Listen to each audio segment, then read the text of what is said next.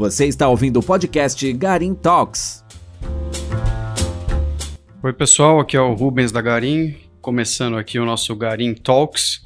Hoje eu vou ter a honra aqui de ter a presença do meu sócio responsável pela área de infraestrutura, é o Júlio. Tudo bem, eu sou o Júlio, é, cuido da área aqui de infraestrutura, responsável pelos projetos, os projetos de energia, é, portos, logística em geral. E vou ajudar a discutir um tema aí, crise hídrica e impactos na economia. É, o Júlio, sócio importante aqui na Garim, faz bastante coisa, ele é bem comedido aqui no, nos comentários, mas depois a gente vai conseguir arrancar bastante informação dele. É, bem, primeiramente eu queria começar aqui só para a gente dar um panorama desses últimos 15 dias de mercado. Foram dias aí bem conturbados, principalmente aqui no Brasil, mas é, eu vou começar um pouco falando um pouco da parte offshore, é, onde a gente teve, a gente veio de um mês de setembro que foi um mês muito volátil nos mercados como um todo. É, a gente viu as bolsas dos Estados Unidos, da China é, caírem é, muito em conta da, dos comentários do, do governo americano de que iria começar a diminuir a injeção de dinheiro que eles estavam colocando na economia. Então, isso deu uma estressada nos investidores que já começaram a vislumbrar uma subida de juros nos Estados Unidos e, consequentemente, uma desaceleração na economia. E isso já deu uma impactada no preço dos ativos. É, mas, falando especificamente agora do mês de outubro, nesses primeiros 15 dias, é, na verdade, o, o, mercado deu uma acalmada, porque o, acho que as a mensagem que o Banco Central americano passou foi de que essa redução na injeção de recursos na economia vai ser uma coisa muito devagar, a diminuição né, vai ser uma coisa muito lenta. Então, e na Europa ninguém está esperando uma subida de juros repentina, especialmente esse ano.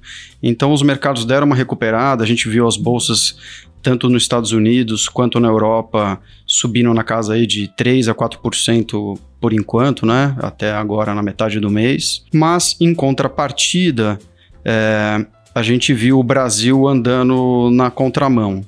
E tem alguns motivos, né, que a gente acha que, que ocasionaram essa, essa, vamos assim, descorrelação do mercado brasileiro com o mercado internacional. Uma delas, muito óbvia, acho que todo mundo está acompanhando, são uh, os embates políticos é, que já estão acontecendo para a possível eleição do ano que vem para presidente. É, mas mais do que isso, é, tem muitas coisas em pauta agora no Senado e na Câmara dos Deputados, como a PEC dos precatórios, é, a reforma tributária, a reforma administrativa, e são coisas que podem vir a impactar fiscalmente o Brasil. Então, os investidores estão com receio. Com isso, a gente o governo, o, o, Banco Central vem subindo a taxa de juros aqui no Brasil para tentar conter o ímpeto da inflação, é, leia-se dólar, e mas mesmo assim a gente não está conseguindo. A gente está vendo o dólar subir bastante e a gente tem visto a nossa bolsa praticamente andar de lado nesse mês de, de, de outubro, muito diferente do que vem acontecendo no mercado offshore. É, eu acho que até esse é um ponto que eu quis trazer o Júlio aqui nesse bate-papo aqui de hoje, porque um dos pontos que estão impactando bastante aqui no Brasil, na vida do brasileiro e na inflação, é a parte de combustíveis e a crise hídrica que vem aumentando a tarifa da energia elétrica de todo mundo. É, não só das pessoas físicas, mas como pessoas jurídicas também que estão aí produzindo. É, então, nada melhor do que a gente bater um papo hoje aqui com o Júlio, que é um cara especialista nisso. Eu vou pedir até que ele comente um pouco do background dele antes de trabalhar aqui na Garim, a formação dele, para vocês verem que realmente é uma pessoa muito gabaritada para falar do assunto. Bem, Júlio, vou passar a palavra para você.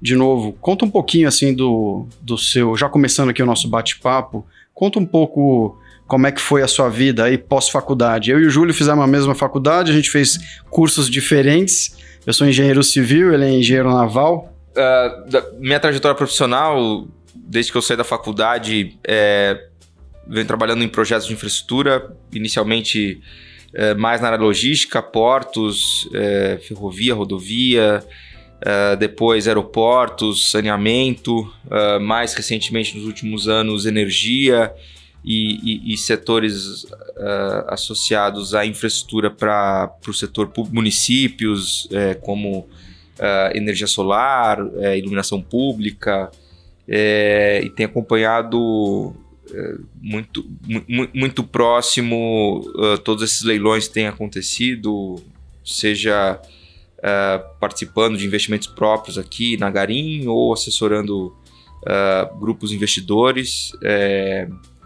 e, e, e, sempre que a gente fala de, de infraestrutura, principalmente na parte logística, a gente acaba necessariamente abordando as cadeias que estão por trás. Né? Então, seja Uh, setores industriais, seja variáveis associadas a consumo, produtores de matéria-prima. Então, a gente acaba tendo que uh, analisar esses fenômenos que acontecem em determinados merc mercados que acabam originando demandas por infraestrutura. Né? Então, é, é, sobre os assuntos que você mencionou recentemente, de combustíveis, a gente percebe que, é, além da demanda global acelerou rapidamente nessa retomada pós-Covid, é, você teve um, um problema do supply chain nas cadeias globais de fornecimento que elas não estavam preparadas para essa retomada. Então, desde uh, bens de consumo, chips, uh, computadores, é, é, veículos, acho que hoje, de alguma forma, tudo tá, tem certo nível de escassez no mercado. Sim, a gente viu várias cadeias né, produtivas aí. Isso que não conseguem entregar os produtos. É, seja lá fora ou seja aqui no Brasil, você vai comprar um computador, você não tem o chip da última geração, você tem que pegar a geração anterior, porque de fato uh, isso reflete também nas cadeias é, é, é, é logísticas, né? Então, os terminais de containers estão uh, uh, cheios, com preços cada vez enfim, mais altos, o, o, próprio setor de transporte, de navegação, com, com fretes históricos na alta. É, e, e, e, tudo isso acaba. É, é, a gente veio de um cenário em que a, a demanda é, tinha sofrido uma, uma queda em função do, do impacto do Covid, para um cenário em que a demanda agora reagiu e esses preços estão sendo repassados, e isso cria uma série de uh, uh, efeitos de inflação que a gente tem observado no mundo inteiro mas particularmente no, no, nos assuntos de commodities, por exemplo, matérias-primas energéticas, né, petróleo, gás, a gente tem visto que uh, essa reação do consumo veio associado a, a uma intensidade uh, econômica e industrial muito grande, o que acelerou a demanda de energia, uh, e isso acelerou enorme o consumo de matérias-primas energéticas, então carvão, gás, eh, petróleo, eh, e os preços uh, uh, reagiram na mesma proporção, até em alguns casos, no caso do gás, por exemplo, muito, muito forte, né? E o impacto disso é que tu, tudo os contratos é, é, é, das indústrias e, e, e, é, e dos, do, dos, dos, suppliers de, da, dessas matérias são, são indexados. Então, quando você tem uma demanda muito forte nos Estados Unidos por gás, na Europa, como a gente tem observado, e esses preços estão subindo duas, três vezes as médias históricas, é, o impacto disso é que os preços aqui são reajustados. Então, to, toda a cadeia é impactada. E a gente ainda tem um efeito que o, a commodity está em dólar, né? Então, se a gente ainda tem o nosso dólar também, o câmbio, né, subindo bastante, então a gente é afetado duplamente aqui em reais, né, no Brasil. Exato. Uh, com um elemento adicional, o Brasil ele, ele é um pouquinho mais indexado que o resto do mundo por razões históricas. Então, Uh, todos esses, esses contratos de transporte, de logística, eles estão indexados no GPM, que veio muito pesado. Né? É, e isso necessariamente é, tem um impacto é, grande em, custos logísticos em geral. É, e isso, isso é o que a gente tem vivenciado uh, em termos de, de, de inflação uh, decorrente de, de, desse aumento de, ma de matérias-primas e do repasse da própria inflação aqui que a gente do IGPM nos contratos que já estão vigentes. Olhando, olhando o cenário atual, do jeito que está, a gente está com o câmbio elevado. OPEC parece que não vai aumentar a produção. Pelo menos não, não, parece que tem interesse sobre isso. A gente tem a Petrobras, que tem um monopólio aqui no Brasil. A gente já conseguiu privatizar a parte da distribuição, né? Mas a refinaria eu entendo que ainda é bem concentrada na Petrobras. Isso, 95% da produção ainda. O que que daria para ser feito para melhorar a nossa situação, vamos dizer assim? Pra gente não depender tanto. A gente seria ainda impactado pela volatilidade de mercado, mas o que, que são coisas inerentes ao Brasil que estão nos prejudicando? É, essa discussão ela é, é, filosófica, né? É, ela, ela é bem, mas ela é bem oportuna até às vésperas de uma possível greve de caminhoneiros, que cujo pano de fundo é preço dos combustíveis e, e até escassez em algumas regiões, que é, hoje, quando você olha o mercado de distribuição de combustíveis, a importação ela não está é, é, vantajosa, ou seja, Uh, os preços aqui no Brasil ainda tem uma defasagem em relação ao mercado internacional. Ou seja, se a gente. A alternativa a comprar o combustível que é produzido pela Petrobras é você importar, mas se você importar, esse combustível chega mais caro hoje. Não compensa. Então, é, a gente ainda. Não sei se a gente está próximo de uma solução que, na verdade, está vivenciando é o livre mercado, em que, na escassez de commodities, a elasticidade de preço ela, ela acaba sendo. É, é ela se intensifica e é, o máximo é, que um país pode é, fazer para reagir a isso é alguma política de garantia de estoques ou como é o caso que está acontecendo agora, uma revisão uh, da política tributária que pode trazer algum alívio, né? Mas a consequência é a consequência é muito óbvia. Gasolina chegando hoje começou a circular imagem de gasolina a oito reais, assim, é, é bem bem simbólico, né? A gente está vivenciando uma escalada de, de custos é, e, e, aí, se você for olhar os componentes de custos, é, os contratos, é, alguns componentes de contrato sendo reajustados por IGPM, os custos variáveis de combustíveis sendo é, é, é, sofrendo esse impacto da, de, de, preços globais.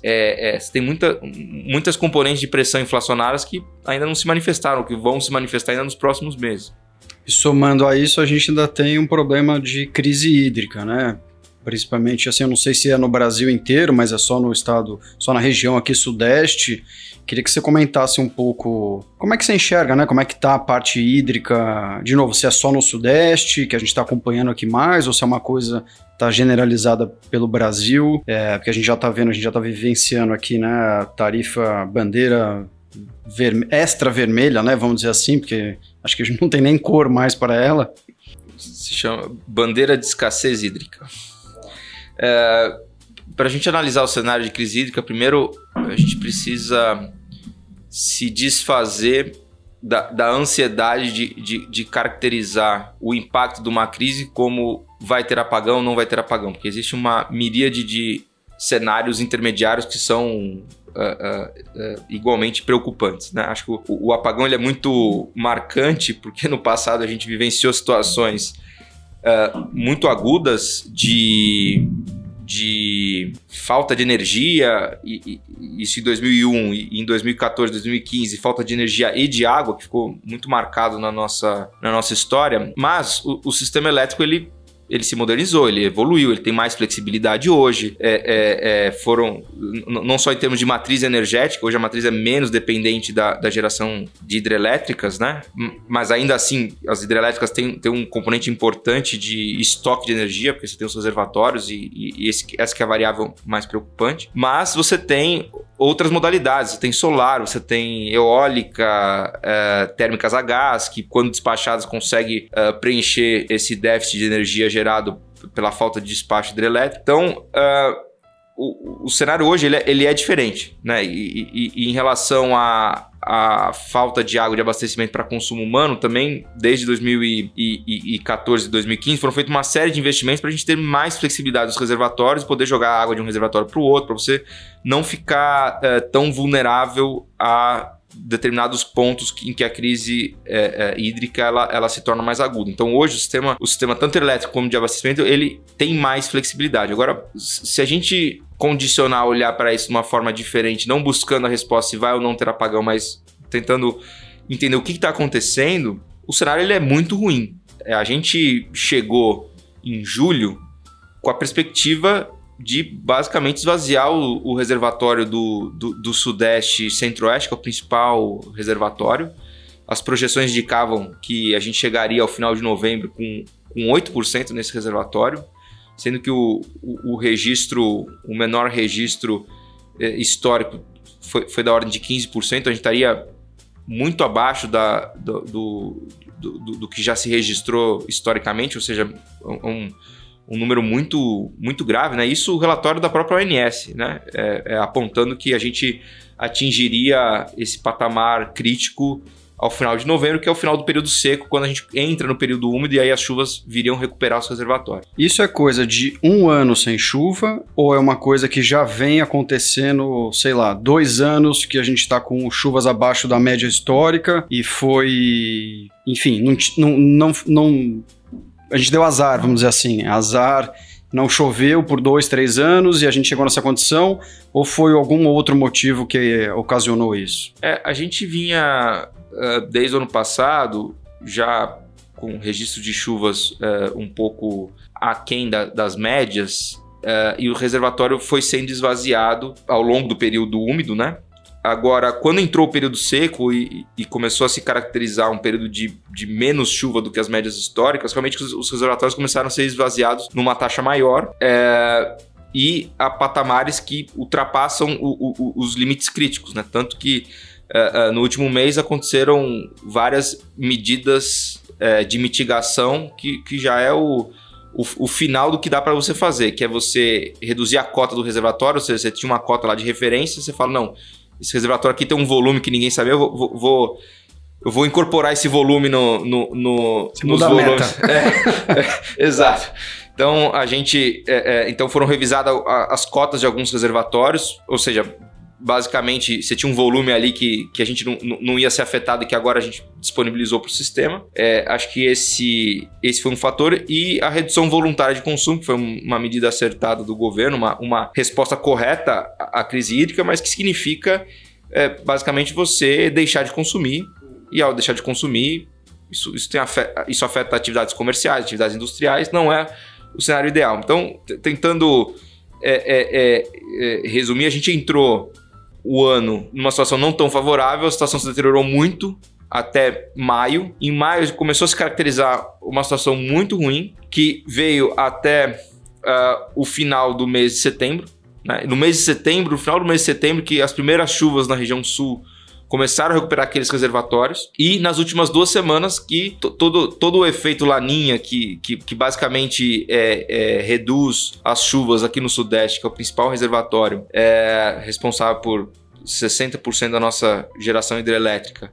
É, todo, todo esse fenômeno que aconteceu aqui no sudeste, é, ele se reverteu e agora a gente tem o cenário oposto, muita chuva, como a gente tem vivenciado, é, e até alertas de tempestades é, intensas, né? Então, é, e, e, isso nos remete a uma outra preocupação que é o sistema elétrico brasileiro, que existem modelos de planejamento e tal, é tudo baseado em comportamentos históricos que não, não acontecem mais porque teve mudanças Uh, nos, uh, uh, na, na, dinâmica global hídrica. Né? As, as massas de, de água é, que vem do norte para o sudeste e que fazem chover aqui, isso já tem algum tempo, é, elas já não acontecem da forma como, como se esperaria ou como deveriam. E você tem eventos climáticos extremos no mundo que está demonstrando que a coisa está saindo um pouco do controle. Então, Sim, tá, ó, tá ficando esse, maluco. Esse ano a gente teve a maior cheia histórica do Rio Amazonas. Bateu todas as, as medições, sei lá, de quantos, quantas décadas. E aqui, e aqui no centro-oeste, seco. Exato. A água, exato. A água não veio. A água, essas massas de água que vêm da região norte para o sudeste, elas simplesmente não vieram, ficaram lá. E, e, esse é, é justamente o problema. Então, existem mudanças globais, e só para citar, toda a costa oeste dos Estados Unidos é, é, tá pegando fogo, porque é, é, em determinadas épocas muito secas, a temperatura muito alta. Então, a Califórnia, é, é, você olha, o próprio Canadá registrou as maiores temperaturas históricas, algumas cidades registraram 50 graus. É, é, regiões que nunca tiveram inundação começaram a receber muita chuva, algumas regiões da Europa, algumas regiões da China. É, o Texas congelou.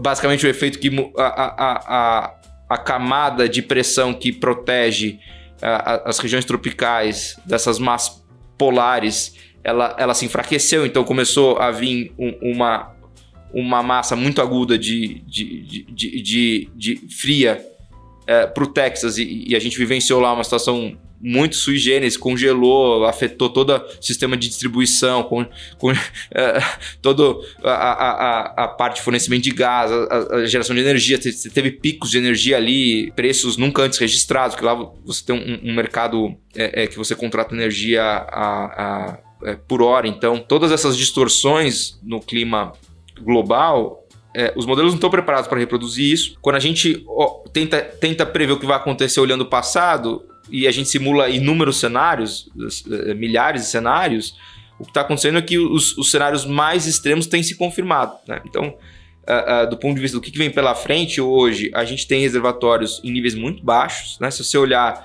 a, a previsão para o final do mês, já incorporando a, essa parcela de volume que não estava na conta, porque foi ajustada a cota. Que eles aumentaram a capacidade, vamos dizer assim. Exatamente, exatamente. Você considerava o mínimo do reservatório a cota 323, você reduziu para a cota 315 e você vai fazendo um, um, um ajuste progressivo, né? É, então você liberou mais capacidade daquele reservatório. Então, se você considerar isso, se você considerar as chuvas das últimas semanas, ainda assim a gente está chegando ao final do mês de outubro abaixo do registro histórico dos últimos uh, uh, 20 anos. Ou seja, pior do que a crise de 2001, pior do que a crise de 2014, 2015. Então, então vai ser difícil a gente imaginar que a não ser que que tenha realmente a chuva que deu na Amazônia dê aqui na nossa região que a gente vai conseguir não ter mais essa tarifa extra, vamos dizer assim, na energia elétrica. E essa discussão é muito interessante porque a gente entrando num ano uh, que, que vai prevalecer o calendário eleitoral, ninguém quer trazer más notícias. Então, já existe uma, um movimento para que não se cobre essa tarifa, mas o, o fato é que ou você cobra essa tarifa para pagar o custo adicional de você despachar, você gerar uma energia mais cara, que são as térmicas, né? E, e só para registrar também, em agosto a gente estava gerando energia a 3 mil reais o, o megawatt-hora, né? sendo que é, é, hoje você esse número já caiu para 200. Então, é, é só para ilustrar a distorção que aconteceu no sistema, você realmente passou a gerar qualquer tipo de energia que estava disponível no seu sistema.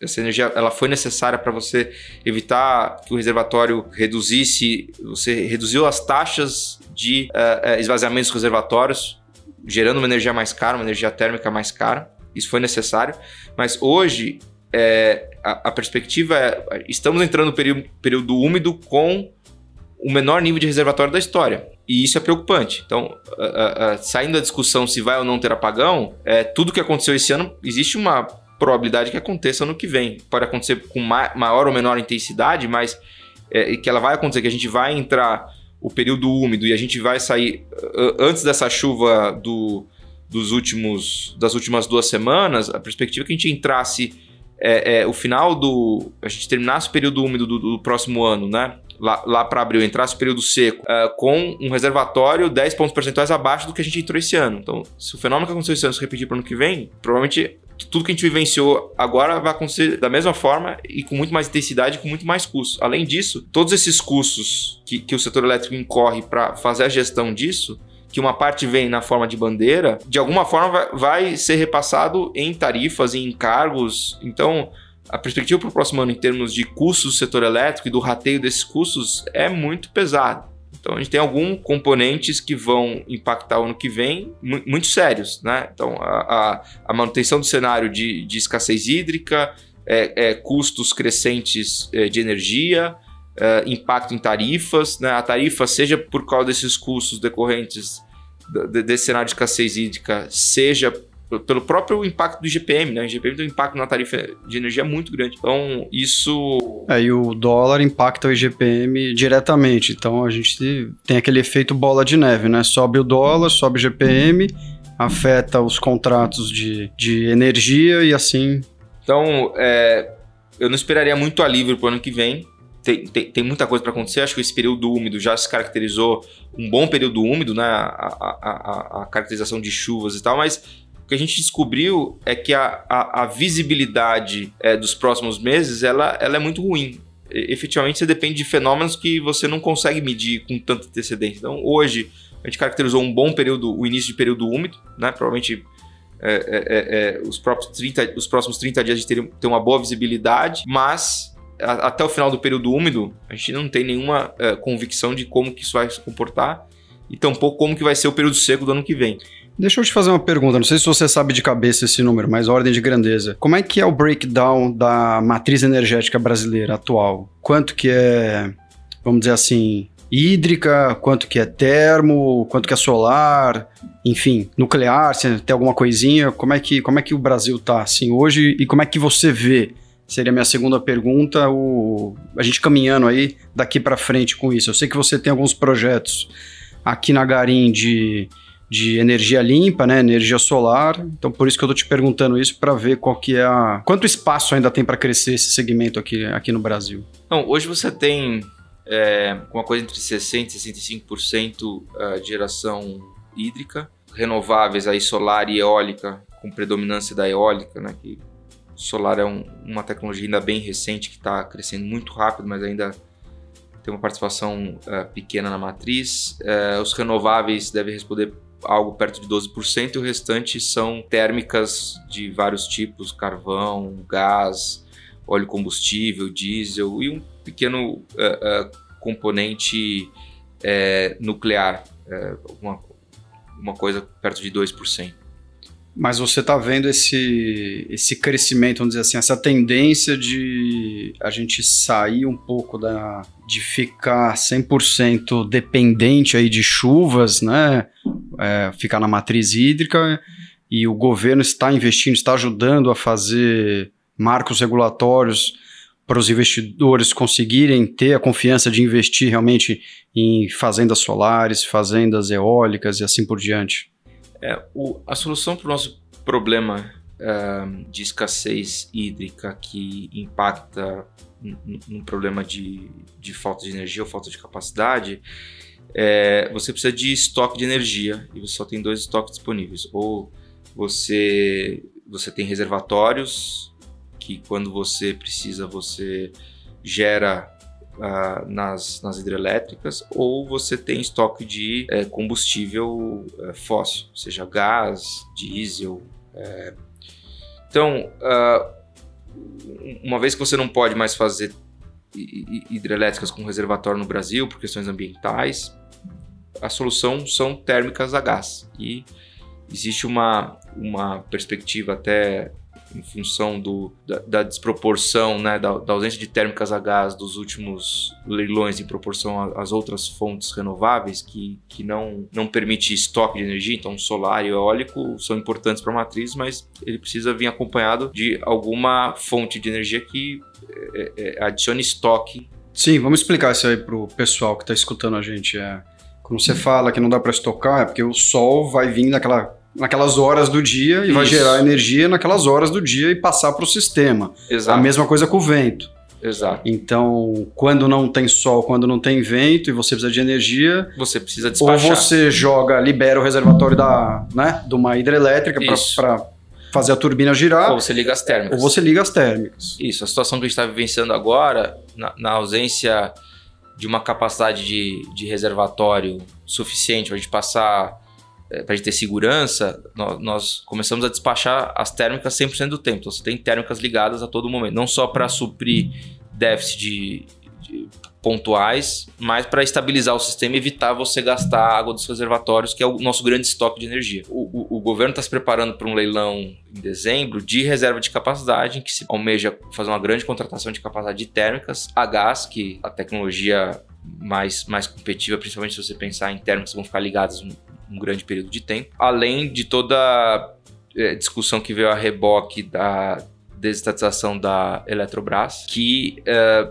dentre as medidas se previa a adição de, de, novas térmicas a gás no sistema, é, justamente para você criar esse estoque de energia e você depender menos dos reservatórios e, e em última instância, das chuvas. Né? Essa, essa é a forma é, que o sistema após todos esses investimentos que foram feitos nos últimos anos de diversificação da matriz e aumento da flexibilidade com novas linhas de transmissão para você permitir jogar energia de lá para cá com, com me menos restrições, é, o, o, próximo passo agora é você aumentar a, o seu estoque de energia, a sua capacidade de, de, de ter fontes que podem ser despacháveis quando é, é, falta energia ou quando você tem déficit de energia. Acho que esse é o próximo desafio da desenvolvimento da nossa matriz energética. Maravilha. Conta um pouquinho então, só para a gente terminar, Júlio, da parte solar, vai, que é a parte que você está mais aí, assim, diretamente ligado aqui, né, com a Garim, fazendo os projetos. Conta um pouquinho aí como é que como é que tá esse setor e como é que você, se você está animado, não está?